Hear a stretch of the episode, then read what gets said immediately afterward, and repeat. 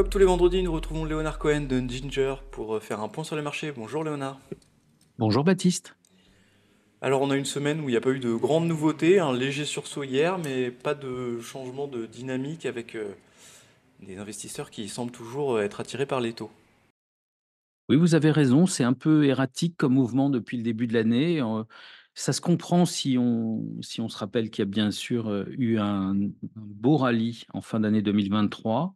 Et, et puisqu'on bascule d'année, nous sommes en 2024, les compteurs ont été remis à zéro, eh bien chacun se repositionne euh, par de ci, de là, euh, euh, prend ses bénéfices d'un côté, a une conviction un peu moins certaine parce que tout repart à zéro en ce début d'année, et notamment au travers des chiffres qui sont publiés. Comme on vous l'a dit, il y a trois choses à retenir qui sont très, très importantes. La première, c'est que l'inflation a baissé, mais c'était la phase la plus facile parce qu'en sur 12 mois glissants, la baisse des matières premières euh, et, de, l'alimentaire a permis de, de faire baisser l'inflation de façon sur des bases très importantes. On rentre dans la phase plus compliquée, notamment parce qu'il y a soft landing et parce que le marché de l'emploi a globalement tenu partout. Et dans ce cadre-là, sans récession, la baisse des prix des services, elle est plus difficile à obtenir, à atteindre, et notamment sur 12 mois glissants.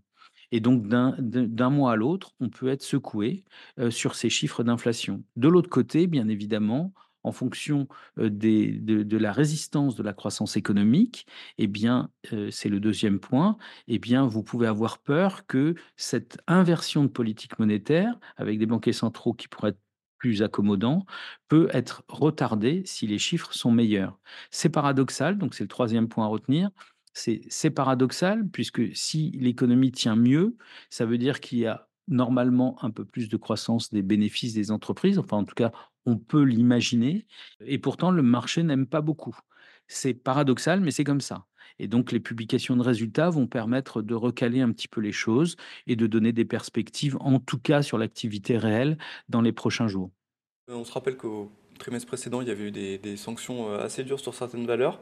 On voit déjà des, quelques sociétés qui, qui- qui ont des chutes importantes. Est-ce que ça peut être le même dynamique euh, qu'au trimestre dernier, ce, ce mois-ci? Alors, deux petites remarques. Aux États-Unis, c'est les financières qui ont commencé. Pour l'instant, il n'y a pas de, il a pas de, drame. Il y a, Morgan Stanley qui est un petit peu déçu sur ses perspectives, mais, mais c'est pas, c'est pas, c'était pas grand-chose par rapport à JP Morgan et Goldman Sachs. Par contre, là, vous avez des pré-annonces de résultats et je me remarquais ce matin, BASF communiquer sur des, sur des révisions à la baisse et le titre n'est pas sanctionné. Et ça, c'est assez intéressant. C'est un peu l'inverse de ce, que, ce qui s'était passé au, dernier trimestre 2023, en tout cas au, au début octobre, bien sûr. Enfin, c'est à considérer que le pire a peut-être été anticipé. Si, sur de mauvais résultats ou de mauvaises perspectives, les titres se mettent à remonter, c'est que vraiment, les investisseurs ont, laissé de côté ces valeurs-là et ont anticipé justement des ralentissements forts liés à cette politique euh, monétaire restrictive et puis euh, au ralentissement économique que, que l'on a tous euh, vu apparaître progressivement tout au long de l'année 2022 puis 2023. Et donc, ça, ça peut être des surprises positives sur des valeurs qui ont été, mis de côté, notamment sur les valeurs industrielles, matières premières et cet et cetera, comme on vous le suggérait depuis, quelques quelques semaines. Hem, c'est peut-être, ce qui pourrait marquer, les publications de résultats de de ce début 2024. Alors, va finir avec un petit mot sur la Chine. Ça fait longtemps qu'on ne l'a pas évoqué. On a eu les chiffres de l'année dernière. Est-ce que ces chiffres moyens euh, peuvent euh, donner un peu d'espoir euh, pour la suite de l'année avec euh, un soutien ou euh, un potentiel de hausse plus important? Oui, ils sont ils sont ces chiffres, heu, bon certes, il y a y a les prix enfin la production industrielle qui qui repart légèrement, mais ils sont globalement atones. Donc à nouveau, les investisseurs vont considérer que, heu, cette économie va va nécessairement être soutenue avec de nouveaux, stimuli. Ils l'ont espéré en juin de l'année dernière, je rappelle. Ça s'était produit pendant tout l'été.